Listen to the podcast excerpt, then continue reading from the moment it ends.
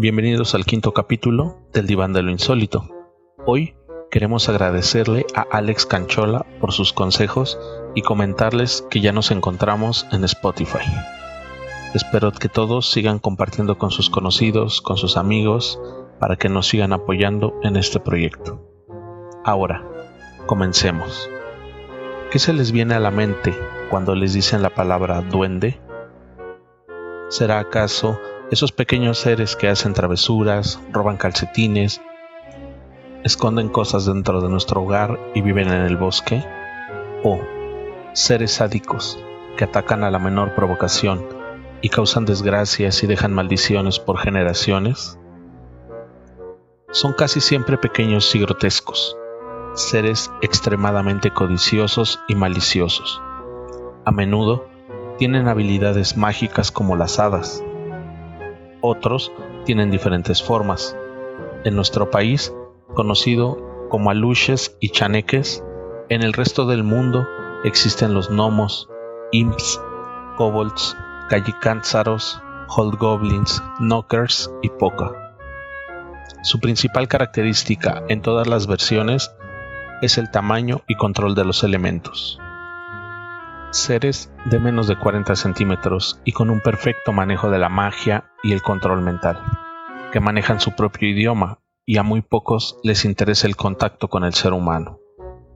Comenzaremos con los duendes de nuestro país, protectores traviesos, criaturas que a veces son bondadosos y a veces dejan maldiciones sobre las personas.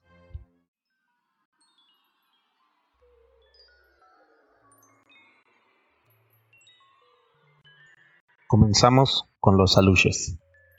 Los aluches en maya, alush y en plural alusho o, en la mitología maya son pequeños duendes o elfos que viven en la selva, cenotes o grutas. Criaturas humanoides pero que no pasan de los 40 centímetros de altura, siendo de las variaciones más altas que hay. Con vestimenta del antiguo mundo maya normalmente espantando a los viajeros que se adentran al área que ellos protegen, agrediendo a aquellos que no dejan una ofrenda. Aún se tiene la creencia que si construyes una casa o una milpa, les tienes que brindar una ofrenda, ya que estos ayudan al maíz a prosperar y vigilan el campo o la casa, mientras que al entrar a un lugar sagrado, ya sea un bosque o algún santuario, les debes de pedir permiso para que no hagan alguna maldad, ya sea causar un accidente, enfermedad o desastre natural, ya que tienen pleno control de la naturaleza. Se dice que si les dejas una ofrenda, tu camino estará protegido y que está prohibido llamarles en voz alta para que hagan acto de presencia, ya que esto los ofende y podría desatar su enojo. Entienden perfectamente el idioma de los humanos pero no se sabe si hablan maya o tienen su propia manera de comunicarse. Los aluches deben proteger la entrada al mítico Xibalba, el inframundo maya. Se creía que la entrada a este pasaje oscuro e infernal se hacía a través de los cientos de cenotes que se hallan en todo el suroeste mexicano y conducen a una laberíntica red de cavernas colosales anegadas en aguas turquesas. En este sitio era más fácil encontrarlos. La tradición maya dice que son invisibles, pero que pueden adquirir forma física con tal de comunicarse, ahuyentar o congregarse con los seres humanos. Si los trataban amablemente, te protegían de los ladrones y te traerán la buena suerte.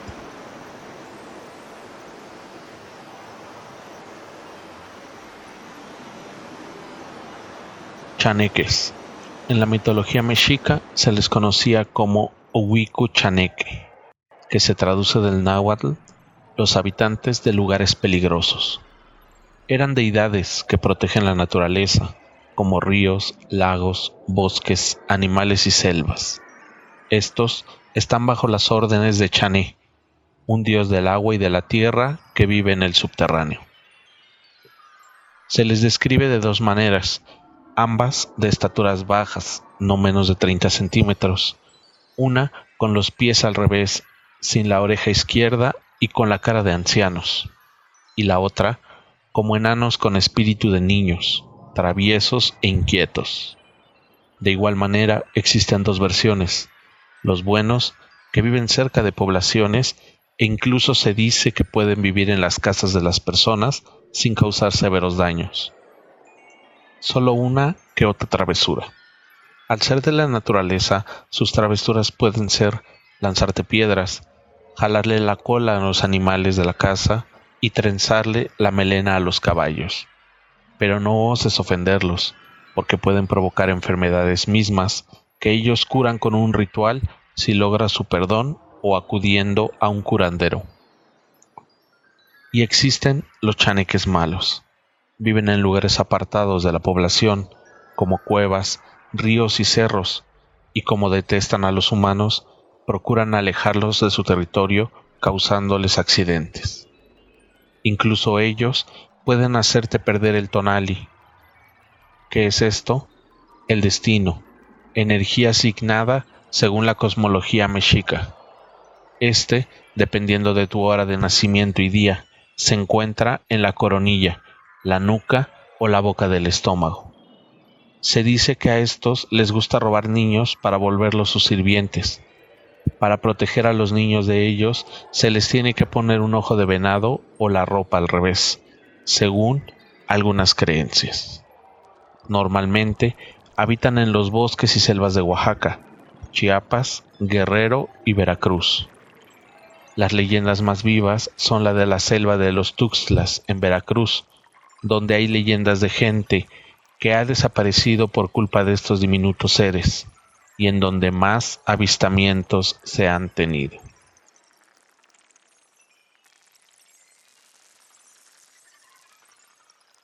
El siguiente tipo son los gnomos, mejor conocidos como gentecilla, al no saber definirlos muy bien, son criaturas de entre 15 y 20 centímetros, que se les atribuye vivir en zonas boscosas o desconocidas.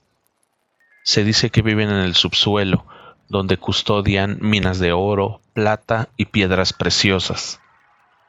Su descripción varía según el folclore, pero casi siempre son representados como ancianos barbudos de rostros arrugados sombreros puntiagudos, dotados de poderes, también increíblemente sabios y tienen una profunda comprensión del cosmos. La naturaleza es su principal aliada.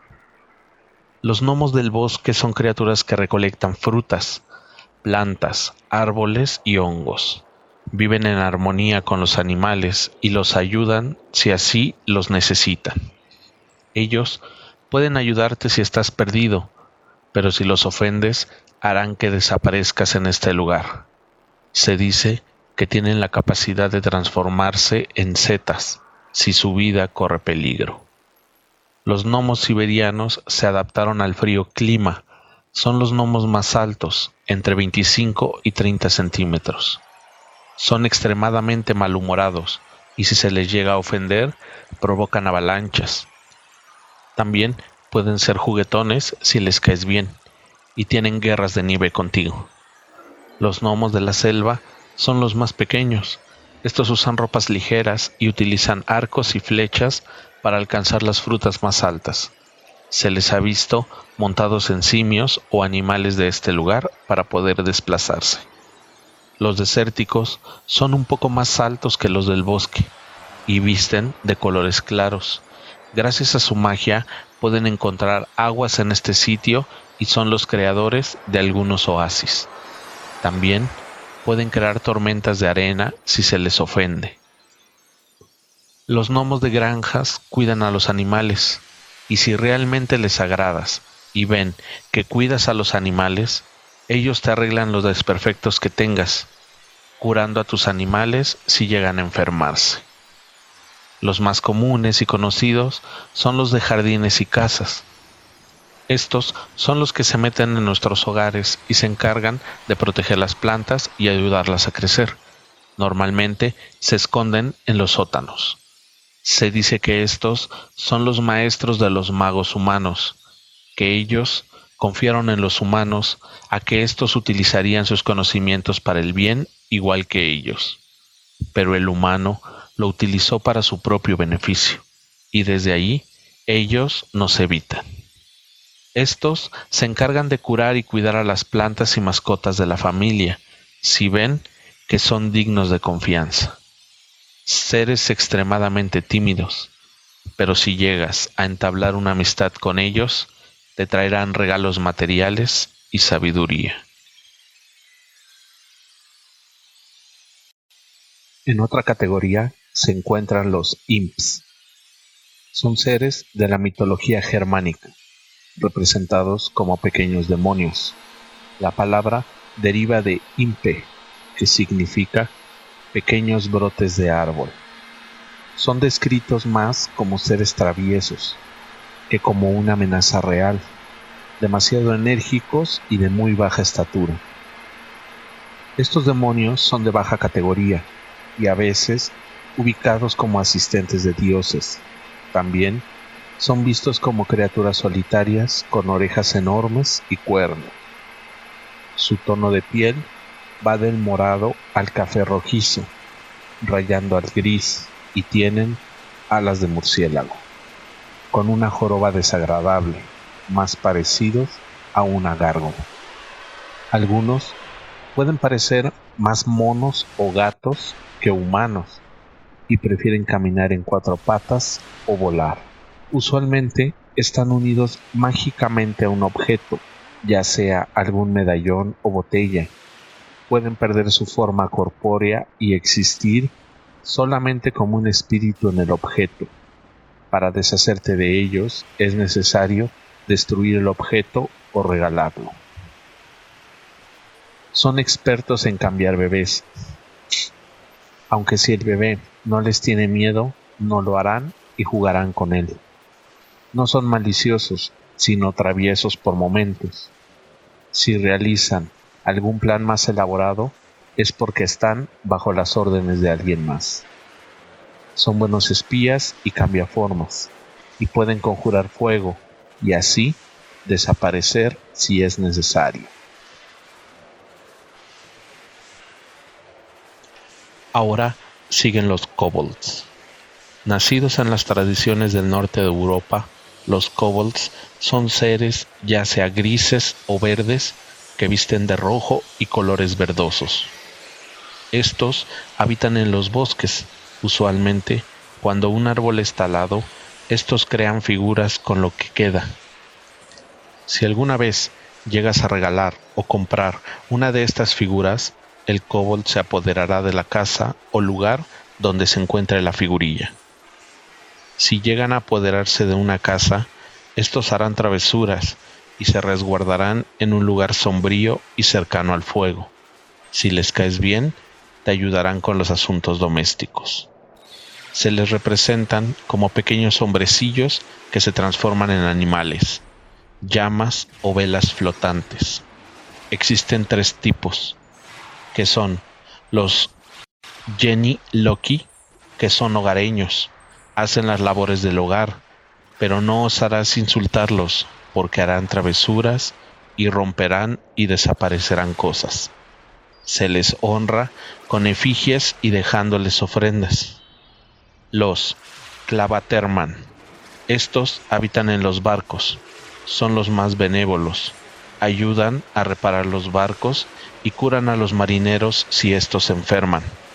También evitarán que el barco vague a la deriva, pero si los ofenden, hacen que se pierdan cosas y también que pierda el barco el rumbo. El último tipo no tiene un nombre en específico. Eran los más altos y rudos, trabajadores de las minas. Miden casi el medio metro de altura y su aspecto era de piel negra y grotesca. Ayudaban a los mineros y les mostraban dónde estaban los minerales. Pero, si los ofendían, ellos podrían crear un derrumbe sobre ti. Ahora hablaremos de los calicánzaros, con raíces en Grecia, Bulgaria, Serbia, Albania, Bosnia y Chipre, Estos seres que habitan el mundo subterráneo emergen durante los 12 días de Navidad, del 25 de diciembre al 6 de enero. Descritos como pequeñas criaturas de un color casi negro humanoide, con largas colas, generalmente ciegos que comen ranas, gusanos y otras criaturas. Durante sus 12 días sobre la superficie, sus travesuras consisten en llamar a los viajeros con la voz de sus seres queridos para hacer que se pierdan y mueran congelados. Se ocultan en las esquinas y les realizan preguntas a sus víctimas. Si estos no les dan la respuesta correcta, que casi siempre es Karu, que significa negro en turco, los golpearán hasta matarlos o los obligan a que los lleven en sus espaldas hasta el amanecer. La leyenda cuenta que cualquier niño nacido en esos doce días es propenso a convertirse en uno. Para evitar eso, tienes que envolver al bebé en trenzas de ajo o paja y chamuscarle la uña de los pies. También se dice que si naciste en sábado, tienes la capacidad de ver y hablar con ellos. Se dice que son sumamente obsesivos, no pueden pronunciar el número 3 ya que éste es sagrado y les provocaría la muerte. Y si ven un colador, no pueden evitar la necesidad de contar sus agujeros, pero sin poder decir el 3. Se quedarán toda la noche intentando.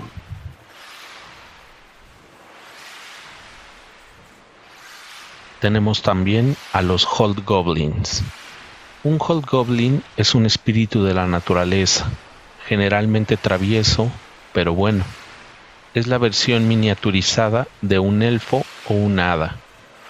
La palabra deriva de Robin Goblin, que abreviada queda Hob o Lob Goblin. A menudo conocido como Bugbear, Boogeyman, Bugaboo o Boogie. Son extremadamente feos y retorcidos. En el folclore inglés son generalmente inofensivos pero una molestia constante, ya que disfrutan de las bromas pesadas. En la cultura alemana es un duende más malévolo que puede acosar a las personas. A pesar de su diminuto tamaño, gracias a que son espíritus de la naturaleza, sus poderes les permiten acosar a la gente hasta la muerte. Gracias a esto, viven cerca de los poblados que colindan con el bosque. En el penúltimo puesto tenemos a los Knocker, los conocidos como los duendes con picos, duendes mineros expertos en el manejo del pico y del martillo, que trabajan y viven en minas abandonadas, vestidos con delantales de cuero y con un pico en su espalda. Se dice que si escuchas un martillo es de buena suerte y te traerán la posibilidad de encontrar oro y piedras preciosas. Pero si estás en la mina y escuchas un martilleo constante y fuerte, te están avisando de un derrumbe. Si ellos dan fortuna, les tienes que retribuir con bandejas de comida, ya sea en la mina donde te la otorgaron o si tienes suerte y habitan en tu domicilio. Por último, tenemos a los Poca, los seres más temidos en Irlanda, extremadamente curiosos, duendes pequeños y deformes que exigen una parte de la cosecha final de los trabajadores. Así es como la gente deja abandonadas esas partes de tierra, seres capaces de transformarse en diferentes formas. Su favorita, un caballo negro, elegante, con ojos amarillos y larga y preciosa melena. Con esta forma corren por las granjas que no pagan tributo y así pisan los cultivos y causan terror en el ganado. También se convierten en ogros enormes, águilas de envergadura descomunal o chicos negros con los cuervos torcidos. Si es que llegas a ofenderlos, tus gallinas dejarán de poner huevos y las vacas de dar leche. Son los únicos que pueden hablar como si fueran un hombre y normalmente se paran frente a las puertas exigiendo sus tributos. Si se les ignora, destrozarán tu granja en venganza. Como ven, tenemos de diferentes tipos, mismo tamaño y esa inconfundible curiosidad y travesura. Se dice que si hay un pequeño orificio en forma de triángulo en alguna de tus paredes y notas que los objetos desaparecen o se mueven del lugar sin algún motivo, tienes un duende de visitante. Pero díganos, ¿qué piensan ustedes? Si son de buena suerte o el presagio de un mal augurio. Recuerden todo esto dejarlo en sus comentarios. Bueno, eso ha sido todo en este quinto capítulo del diván de lo insólito. Recuerden revisar bien debajo de sus camas, entre sus cosas, por las paredes. Uno nunca sabe si alguno de estos pequeños duendes pueda vivir entre nosotros. Gracias por acompañarnos. Recuerden seguirnos en todas nuestras redes sociales y ahora también en Spotify. Recomiéndenos con más personas y recuerden, el diván de lo insólito se abrirá la siguiente semana con una nueva historia. Hasta luego.